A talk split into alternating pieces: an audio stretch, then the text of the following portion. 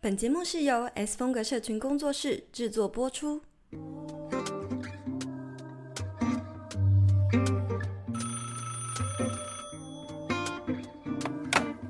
，Hello，听得到吗？有声音吗？喂喂喂，有，Hello，我是青椒。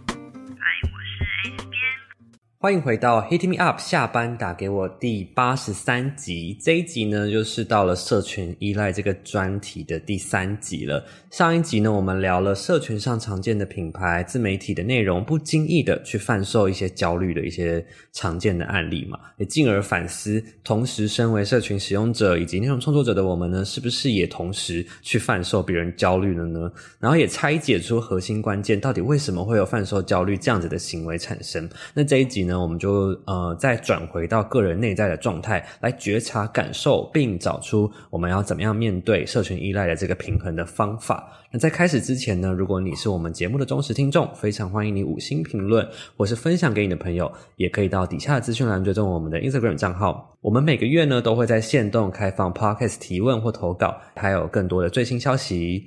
好。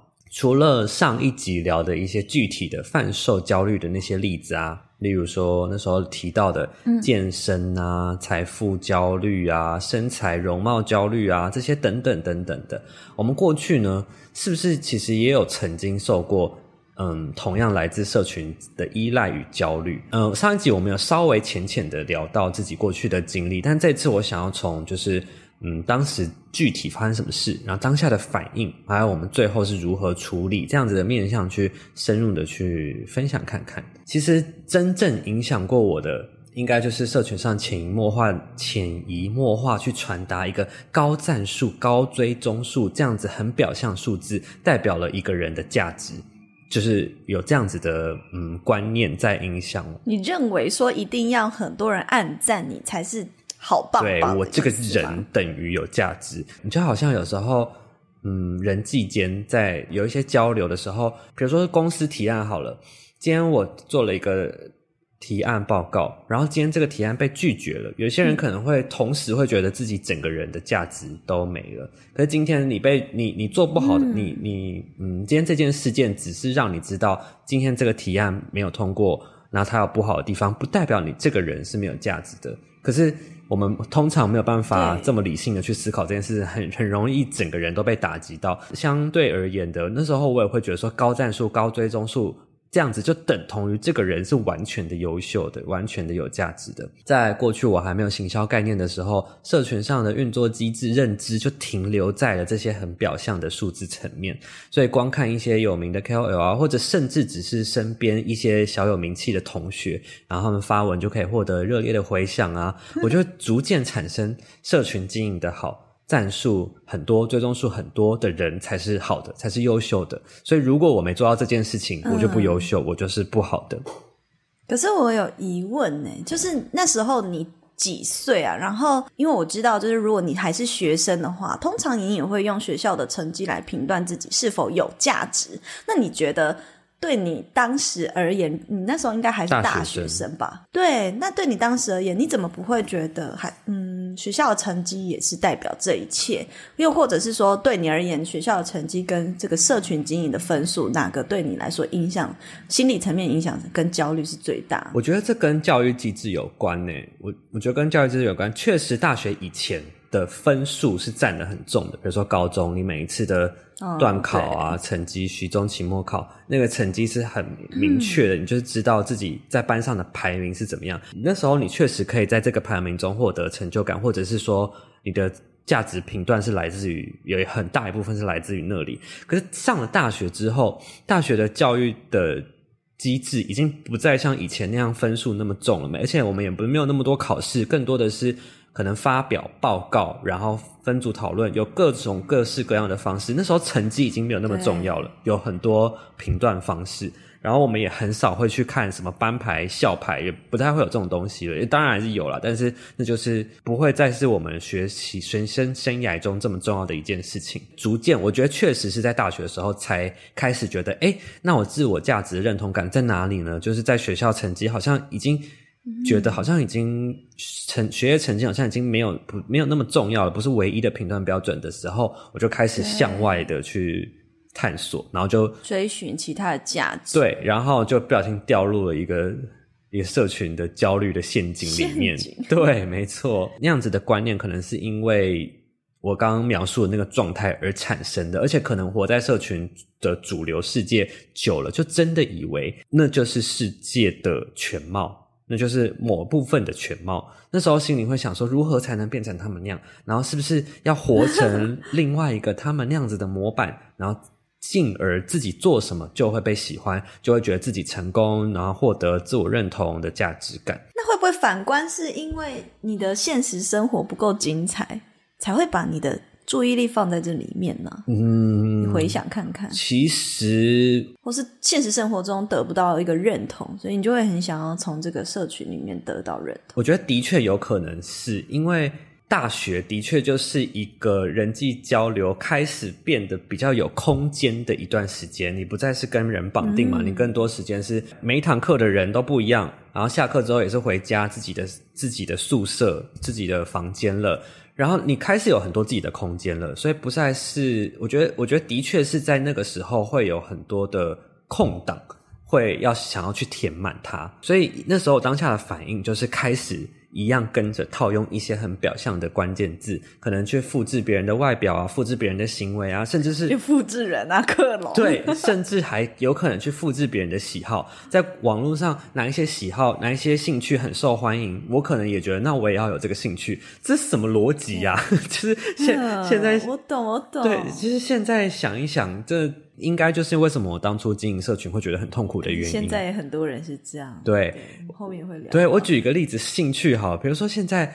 网网络上什么兴趣很主流很红？我刚刚前面有提到，举例啊，其实比如说露营，现在是一个流量的密码、流量关键字，所以有些人会觉得说，那我我是不是也要有露营这个兴趣？就是这个想法是超奇怪的，但就是不是让自己先去尝试，而是觉得好，那我也要有这个兴趣，直接先灌输自己。嗯、我回到我的我的当初的问题点上，我就是那时候就是从起心动念到行动。都是在扮演，都是在强迫自己做可能自己不喜欢的事情。这也是我现在对自我认知达到了一个比较新的境界之后，我去才去敢面对的事情。因为我以前都只是觉得说，哦，我我知道经营社群很重要啊，我知道什么怎么样，我我就是，所以我才要去做。可是我没有去面对的事情是，为什么我当初会有这样子的思路跟想法灌输在自己的身体里面？那延续到现在就就还好了。现在其实到事到如今，我也不敢说我完全舍弃这个信条，因为我觉得经营社群这件事情上面，还是让我获得很多成就感跟认同感。那但我觉得从行销，因为我现在出社会之后，然后开始做，开始进入行销产业之后，我开始会从行销的角度去。帮助自己去用更高的思维去看待社群上经营的成效，嗯、然后看见数字背后的意义，更看见你因为今天每一个活动有不同的目的而采取不同的策略，所以我要关注的数据可能又不一样了。那我在工作上这样获得了这样新的观念之后呢，嗯、就新的观念就是成效好坏应该从行销的目的去判断。所以如果我们希望更多的导购。的话呢，战术就不是核心的判断标准。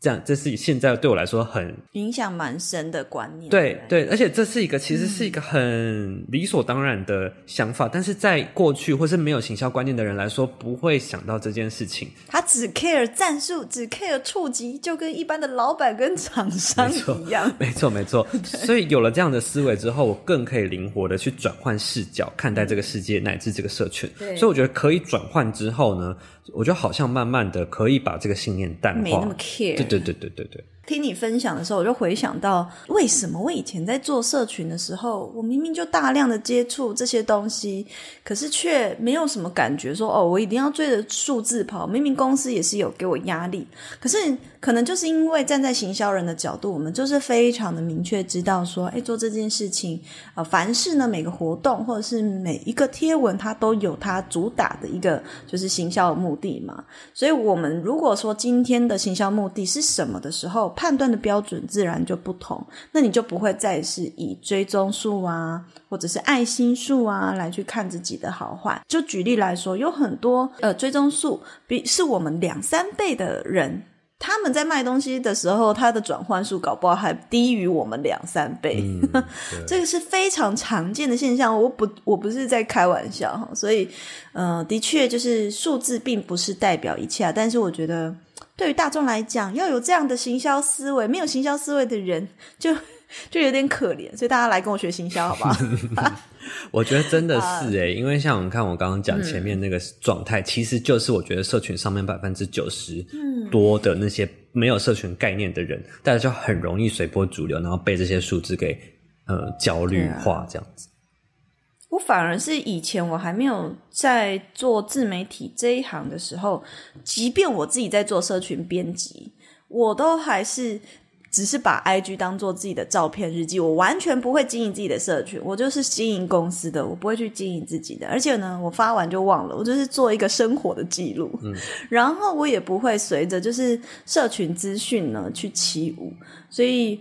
呃，我觉得有很大的原因，是因为毕竟做社群编辑，我们在看数字的时候是在做一个分析的动作。然后我以前工作也不是只有在看社群，还要帮网站公司的网站分析很大量的数据。所以在看这些东西的时候，因为数据实在太庞大，看到都有点麻木无感了，就很像医生开刀 开到最后他也觉得没什么感觉那种感觉。是这样举例吗？举例就是就是职业职业病啊！你在你的。这这一行专业久了，然后你看的其实不会有那么大的心情的起伏，嗯，那我觉得真的是有焦虑或依赖感，反而是自己亲自参与了自媒体这一行，开始走入这一行才有了。那我觉得，如同上一集提到的，我都多少都会焦虑，但是因为呃常常有在。训练自己 冥想啊，或什么的，然后身心灵、心智上的提升。我觉得我的心智比一般人强大很多。就比如说，我今天可能陷入一个焦虑感，可是我可能很快就可以把自己拉回来。那之前上一集好像有稍微提到嘛，就是看到。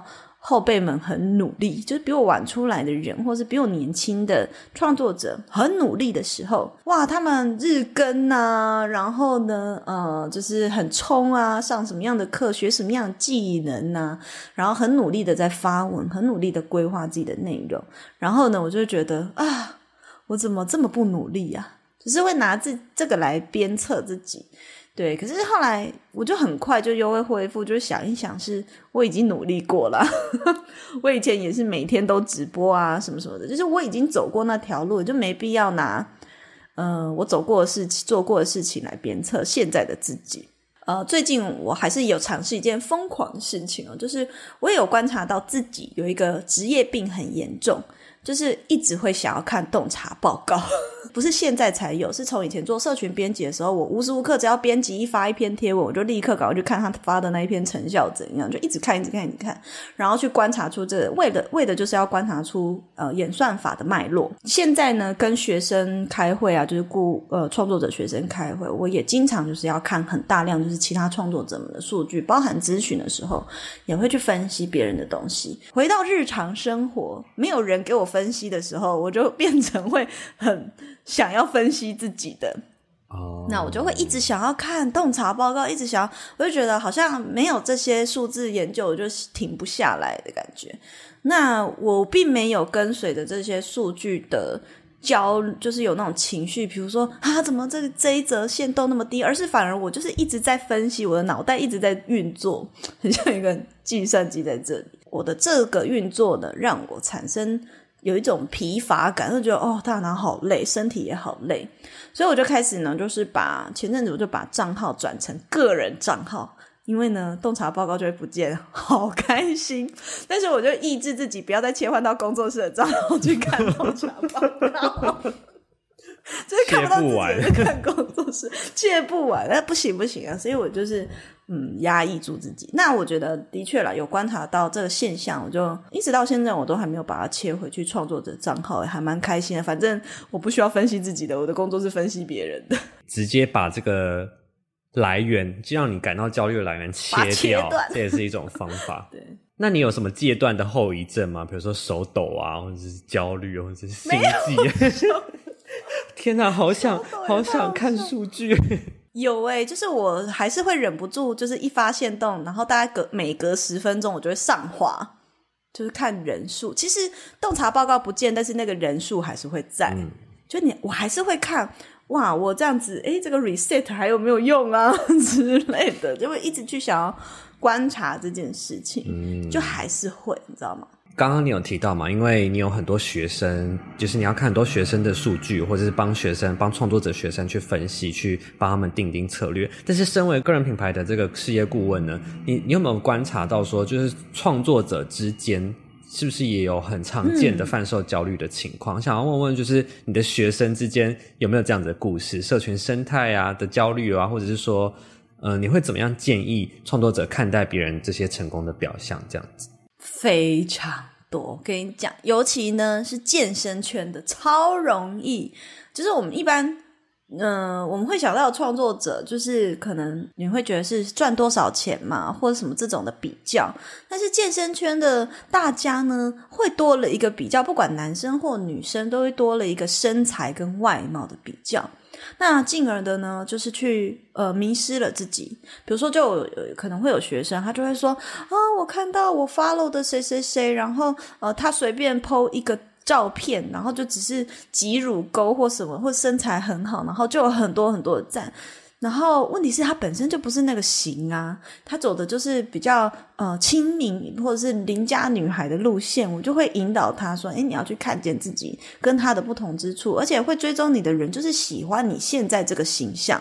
他如果不喜欢真正的你，那他哪是真的爱你？这就跟谈恋爱一样啊。”如果你在他面前也要伪装，然后也要迎合他，那他哪是真的喜欢你呢？所以我就是必须要透过不断的、不断的引导，才能够一次一次把大家拉回来哦。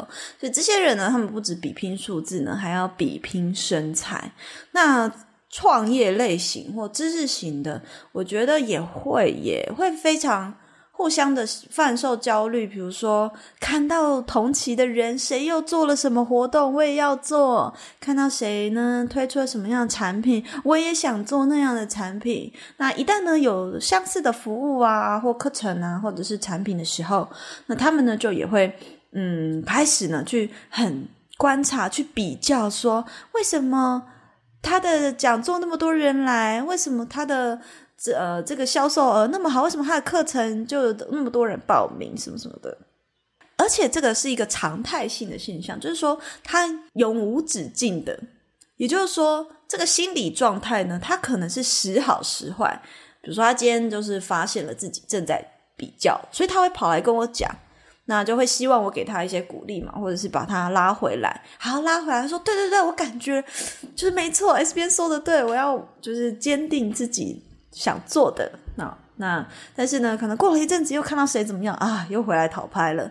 就是其实这个现象呢，呃，不是说这个不好或什么，我的意思是说，意思要提醒大家说，其实呢，你的心智呢是必须要把它越练越壮的，而且它会是一个长期的过程，心智也有它自己的肌肉。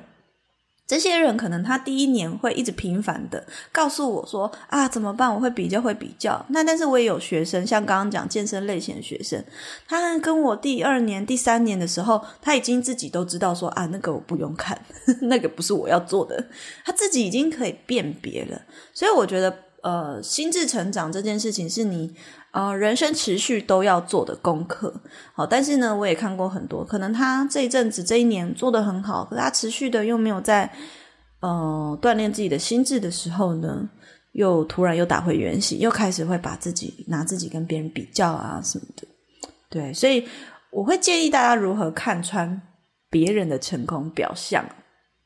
我讲一个昨天呢，前几天在身心呃心灵导读会分享的一个小故事，好了。就我常常把人生拿来当做用那个 RPG 游戏比较嘛。那青椒你很常玩游戏，我是不常玩游戏，但是我都知道那个概念。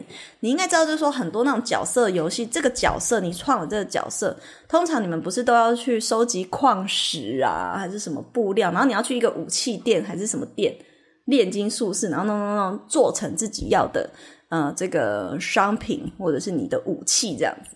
这个角色它是不是会有一个背包？那背包有很多格嘛？对。那随着你的 level up，它就会背包就会一直扩充、扩充、扩充。呃，我就想到一个很棒的比喻，就是说，呃，我们的人生其实就真的很像是打怪赚钱，然后呢，去收集矿石，做成你想要的东西，去显化出你要的那个东西的一个过程。所以在这个过程中，很多人就会迷失，就会去追求，哎，最高等级的什么东西，最高等级的什么东西，你就会迷失嘛。那但是你想一下哦，青椒，你想一下，当你破到最后一关的时候，或者是这个游戏你已经知道你已经是玩到极致了。高到不能再高了，已经准备要登出换另外一个游戏的时候，你会觉得很可惜说，说啊，背包满满的那些东西我都没有用吗？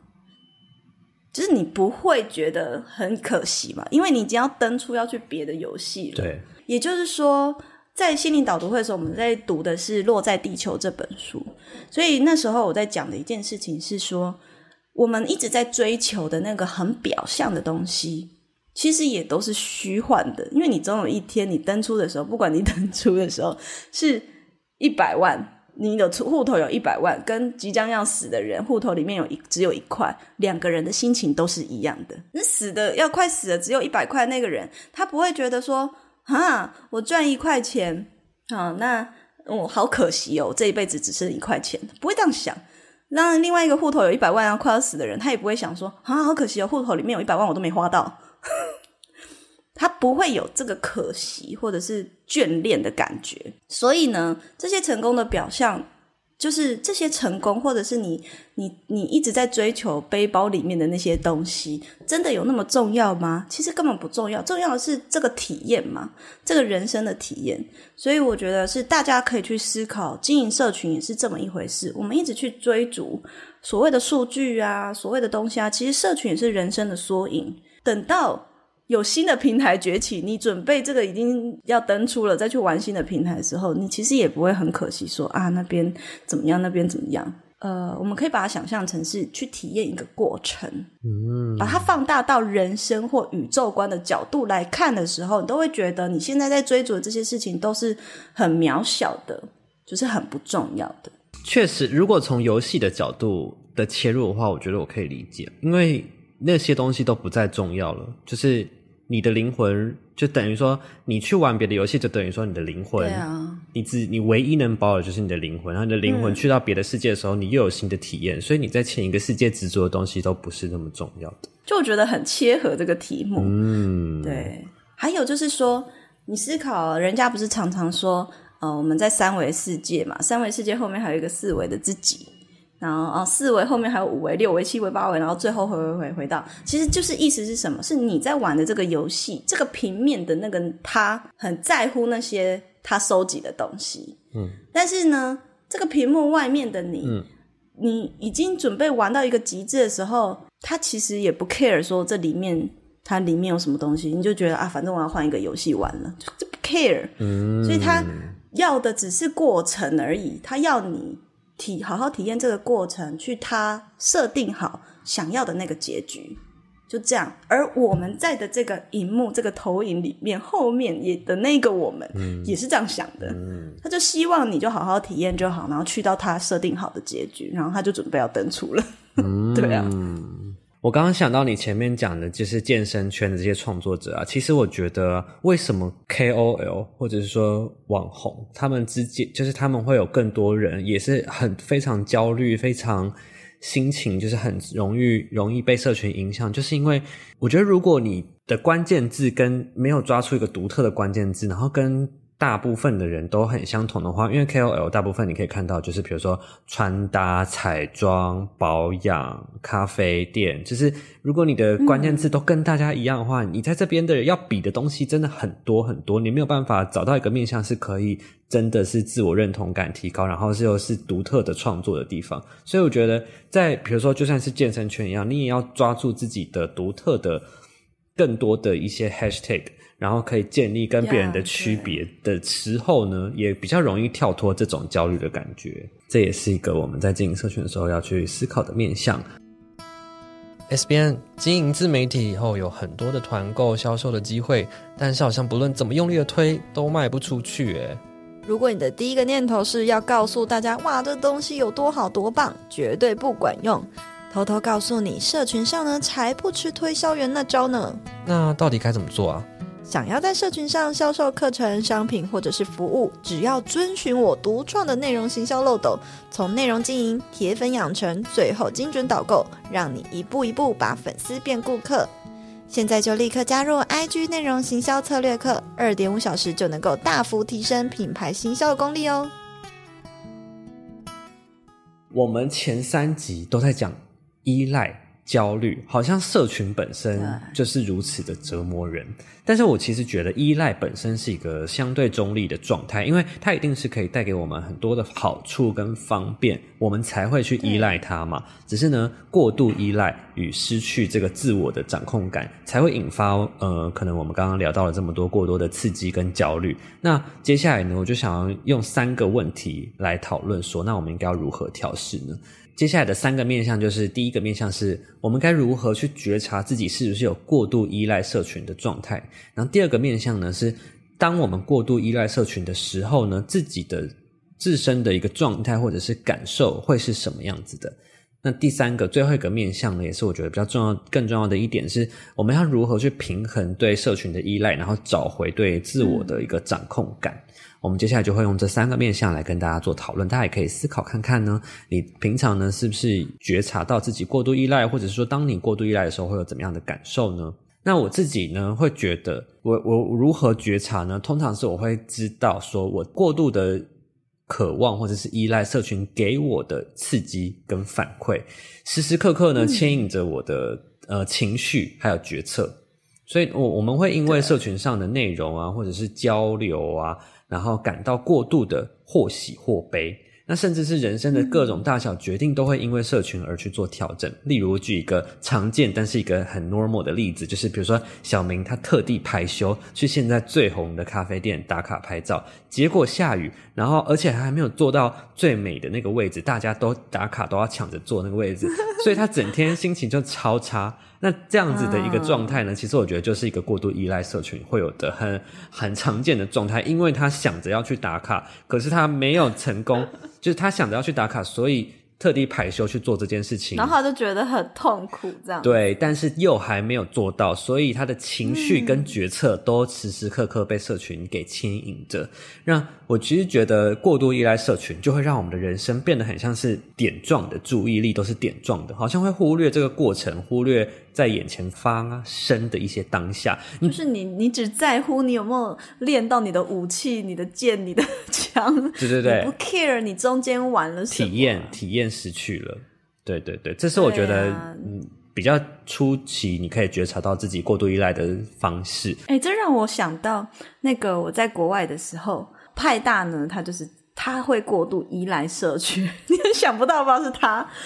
因为呢，比如说每一次我们要吃什么，我是很凭感觉，就是这个这个地方路过，我觉得氛围很棒，我就走进去的那种人。但是他说：“等一下，等一下，我一定要先看评论。”就是我觉得看评论是一个很棒的依据啦，但是就是也是一个很很好的建议。但是我觉得他就是呃很容易就是没有办法凭着感觉走的人，他做任何事情他一定要先看评论。我懂。我懂，他不太相不够相信，失去了那种感觉跟承担直觉风险的一个冒险的一个能力，这样。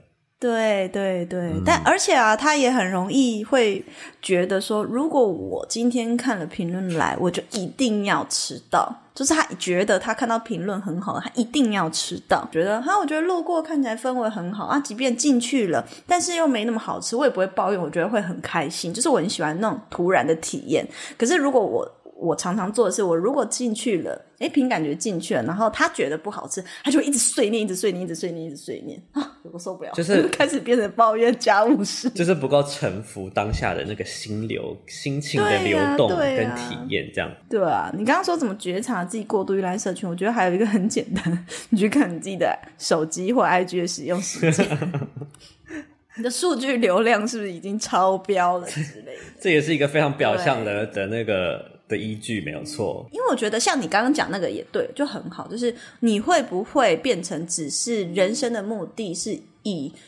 这个社群来帮你做决定？对，就是你你人生任何决定好像都这个社群在帮你做决定，就包含刚刚我讲派大选餐厅，那也是这样子。对，呃，如果是的话，那也是一种。可是我觉得啊，就是心智没开化的人，他们很难觉察这件事情。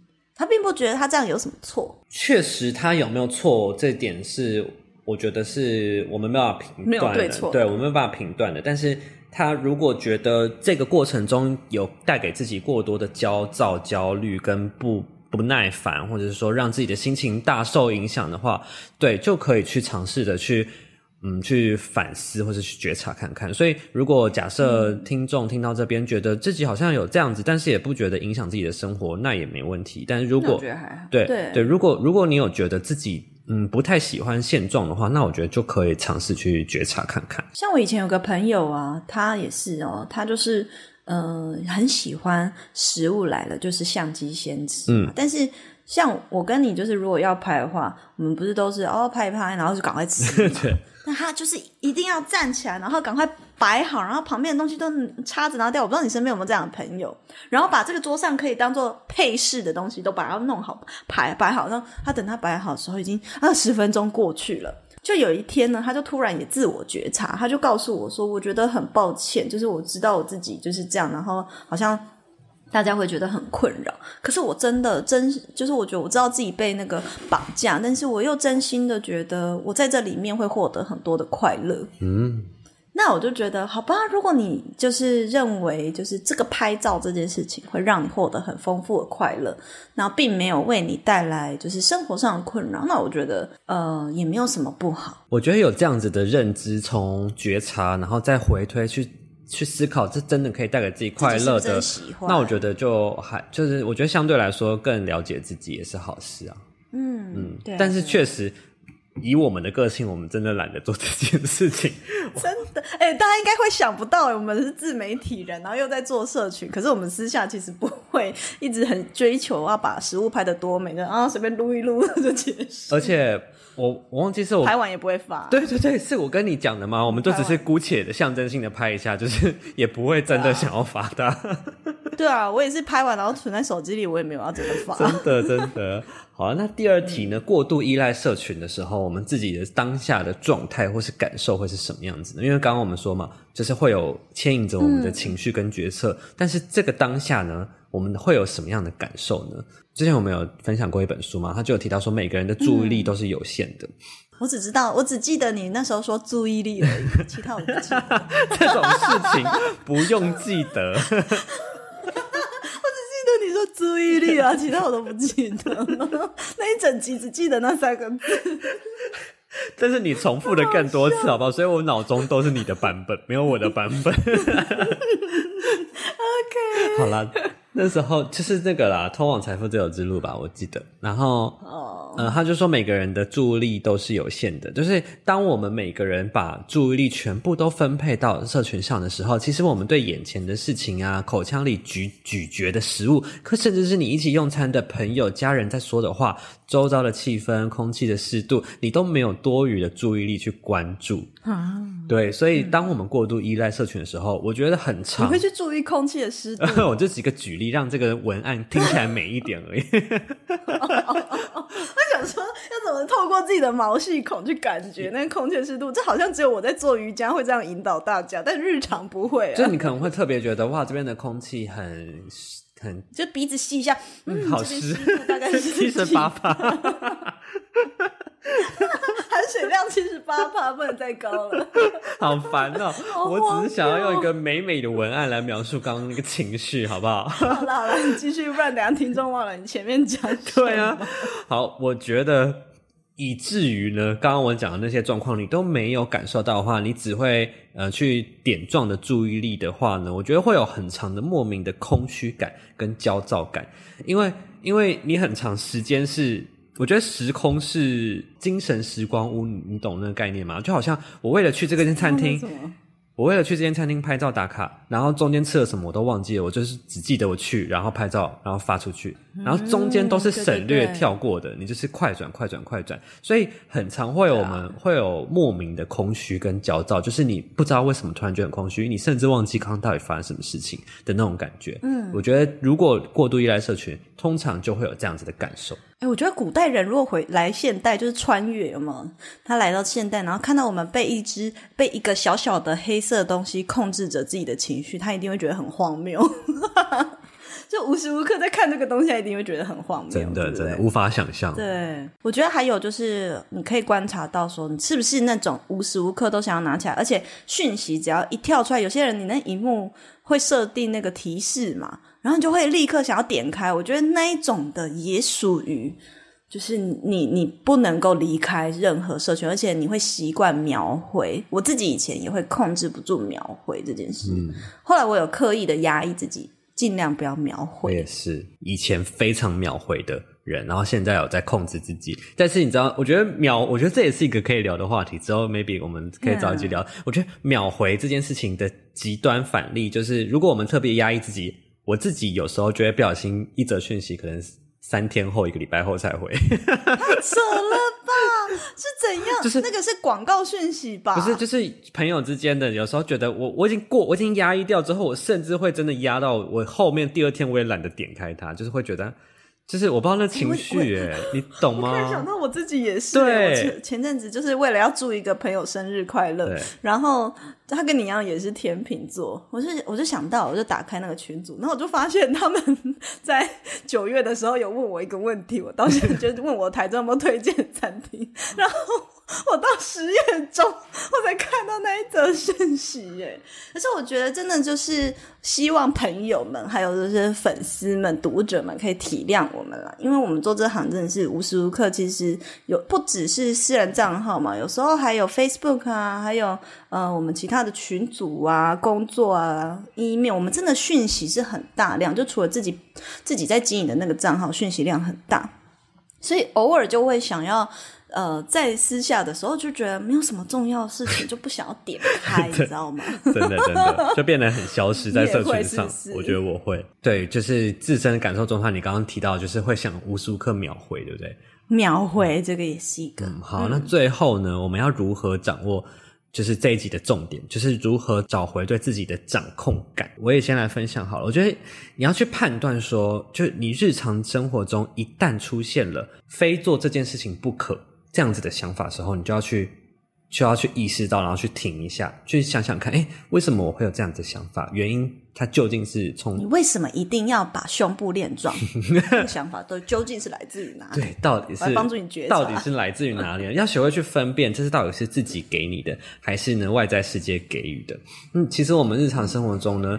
有很多自己决定的事情还是占多数的，然后这些决定有大有小，甚至表象看起来是逼不得已的选择，实际上呢，也是我们潜意识决定造成的实相。我觉得这句话听起来很神心灵，对对对对对。实际上，那些看起来逼不得已的决定，也通常都是我们潜意识去。嗯，促成的一个局面，然后造成的一个实像。那我觉得找回掌控感，其实就是把这种感觉给认领回来，去认知到这些决定都是自己选择权下的一个产物。然后每当我们有行动的时候呢，嗯、都去给予这个选择正向的心理回馈，然后赋予它一个正向的呃意义的话，我觉得就可以达到一个高度的掌控感的满足。比如说小明觉得他买车的负担太大，他所以他决定。每天通勤上班，然后偶尔呢，但是他偶尔会觉得很没面子，好像会因为是现实的各种考量被迫决定的。那实际上呢，他可以换一个切入点，重新的去观察他。扭转他的这个局面，而翻转了这个掌控感。他可以去想说：“我选择了通勤上班，嗯、因为除了每天可以累积步行数，让自己运动到之外呢，也能更高度的掌控时间，不会被莫名的塞车啊，哦、或是找不到停车位啊，让一天的心情从焦虑开始。那其实这两种思维就是呃，用嗯不同的注意力转念的感觉。对对对，就是我前面有提到啊，就是。其实一个人的注意力是有限的嘛，所以呢，他只要把生活的这些不同面向都灌注他的掌控感，其实就会削弱社群给我们的教条跟影响。所以，所以我觉得刚刚那转念的举例，就是想要想要跟大家分享的是，有一些局面是好像很被迫的、被决定的。你是觉得我就是买不起，我没有办法负担这个车贷。所以我才变成要这样决定。可是呢，你也可以选择是你自己决定要去通勤的。如果你一直把你的 focus focus 在你的 focus，你的注，你的这个焦点 focus，你的焦点 focus 在你，这真有这么戳到你的笑点？今天有很多笑点，对，湿度啊，focus focus，谢谢大家。谢谢你今天带给我许多欢乐。没错，好啦，我要想强调的是呢，我们如果一直关注在自己那些被迫决定的地方上面呢，我们就永远会吸引来这样子的，好像是自己永远是被选择那个那个状态底下，所以我觉得掌控感呢就会逐渐消失，而不只是比如说社社群依赖造成我们的，而是我们自己丢掉了这样子的掌控感，所以我觉得。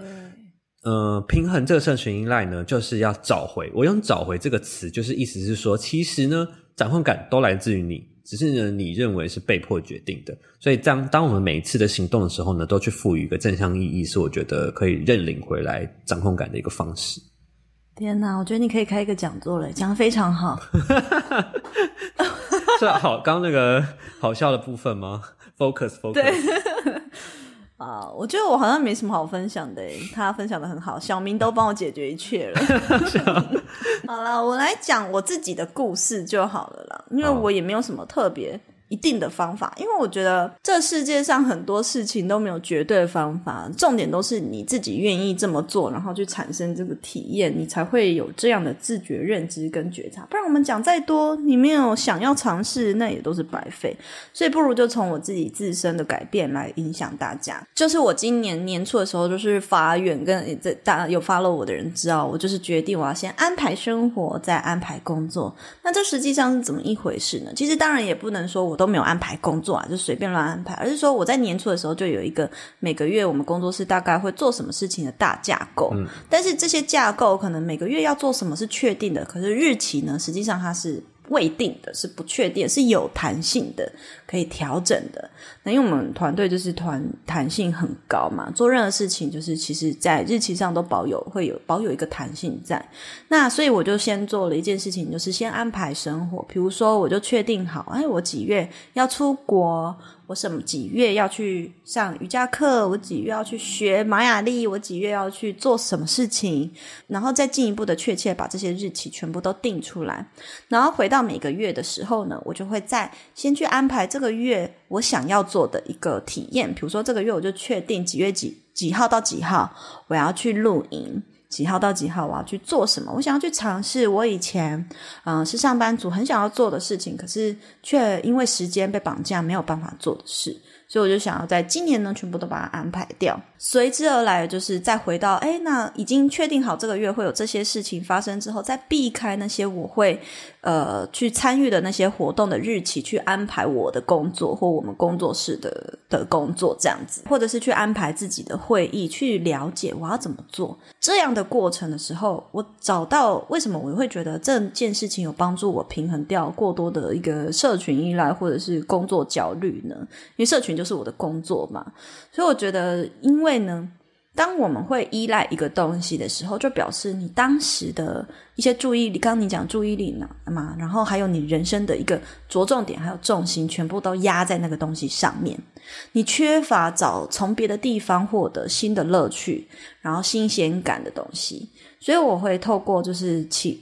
探索更多元的自己，或者是去看见更多自己不同的面向，然后透过先先把注意力放在生活上，把重心放在那，然后次要的才是呃所谓的工作，因为社群对我来说就等于工作，嗯，所以我就会做一件事情是，是我即便我在安排这些。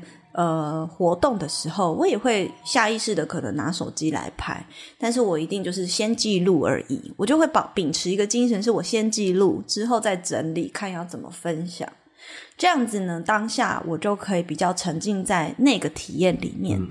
然后我给自己的思维是说，先记录之后再整理分享也会比较好，才不会让人觉得你分享的东西怎么跳来跳去。你可以事后更有条理的分享给我的读者。嗯。那当我是抱持着这种比较理智的心情去做记录的时候，我就不会说啊、哦，我突然。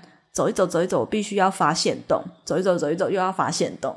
然后你就一直没有在看路边的风景，中断持续。嗯、确实诶，因为因为手机现在可以做到太多事情，同时可以记录，又可以同时发布。啊、所以如果假设我们手上拿的是真的就是只有拍照功能的相机的话，就好像不会有这样中断的感觉。你可以同时记录，但同时又可以享受当下，这样享受。